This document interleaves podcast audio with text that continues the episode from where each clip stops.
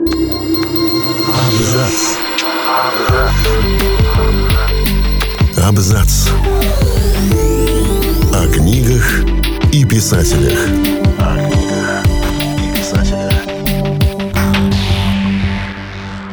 Всем привет, я Олег Булдаков, и сегодня я расскажу вам о том, что происходит на могилах известных писателей. Сегодня мы поговорим о кладбищах, а точнее о могилах писателей. С некоторыми из них связаны загадочные ритуалы, истоки которых покрыты мраком, другие успели обзавестись удивительными и трагичными историями. Поклонники стремятся по международной традиции принести на могилу любимого писателя то, что он любил при жизни. И поэтому начнем кладбищенские истории с традиции приносить на могилу заядлому курильщику Марку Твену сигары. При жизни посетители дома Твена иногда говорили, что в кабинете писателя стоял такой густой табачный дым, что самого хозяина почти нельзя было разглядеть. Он много раз пробовал бросить курить, и знаменитая фраза «бросать курить легко, я сам бросал уже 10 раз» принадлежит именно Марку Твену. Сотрудники дома-музея Марка Твена, расположенного в Хартварде, подтверждают, что подношение сигар превратилось в настоящую традицию, которая ежегодно, в день рождения великого писателя, следует тысячи его почитателей из США.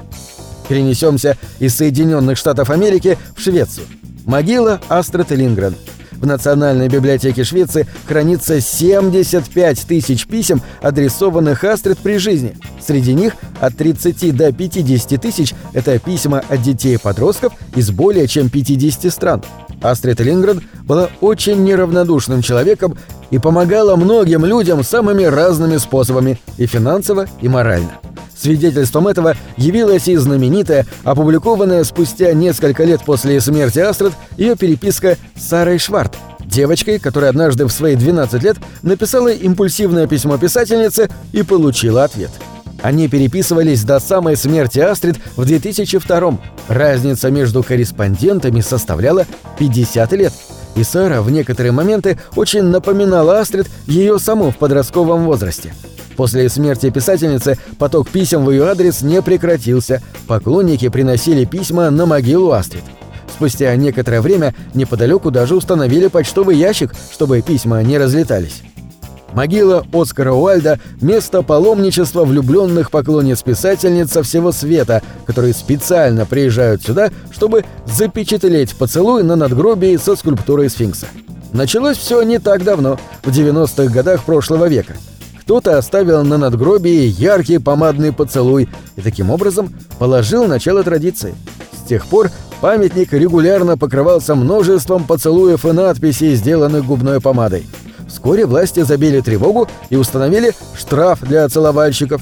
Но это не помогло. Поклонниц это не остановило, а застать их за процессом и доказать акт вандализма было довольно сложно.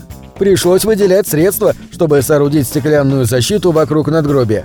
Со стекла счищать помаду легче, чем с гранита. Писатель Роберт Льюис Стивенсон покоится на горе Веа высотой 427 метров над уровнем моря в Самоа, куда он переехал с семьей в 1890 году. На островах он принял местное имя Тузитала, рассказчик сказок. Стивенсон умер в 1894 через 4 года после переезда. Все это время он активно отстаивал права местного населения, получив статус национального героя.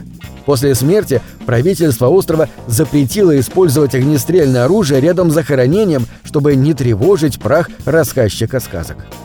Могила Хемингуэя находится на почтительном расстоянии от других. Родственники писателя, зная о том, что он любил пространство, вместо одного участка выкупили целых шесть простому прямоугольному надгробию без эпитафии постоянно приходят поклонники, которые приносят на могилу монеты и початый алкоголь. Что может быть лучше, чем распить с любимым писателем стаканчик другой? Жану Полю Сартру и Симоне де Бавуар, похороненным под одним надгробием, тоже регулярно приносят подношения. Но более оригинальные.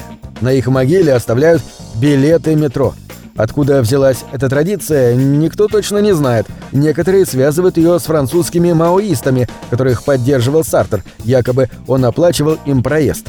По другой версии, истоки традиции отсылают к произведениям Сартра, где он сравнивает жизнь с ребенком, заснувшим в поезде, которого будет контролер, а у него нет ни билета, ни денег. Интересная традиция связана с могилой Дугласа Адамса, автора романа «Автостопом по галактике». Поклонники писателя чуть ли не со дня похорон приносили сюда шариковые ручки и втыкали их в землю рядом с надгробием.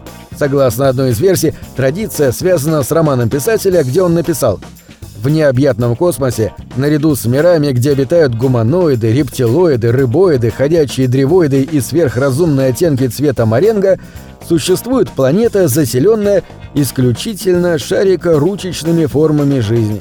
Именно туда стекаются все брошенные на произвол судьбы шариковые ручки. Туда, в то единственное место, где можно вести достойный шариковых ручек образ жизни.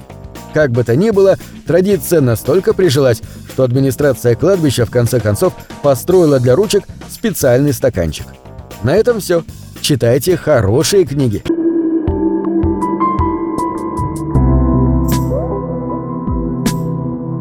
Книги — это двери, что выводят тебя из четырех стен. С ними ты проживаешь другие жизни, а свою умножаешь в тысячу раз. Тысячу раз.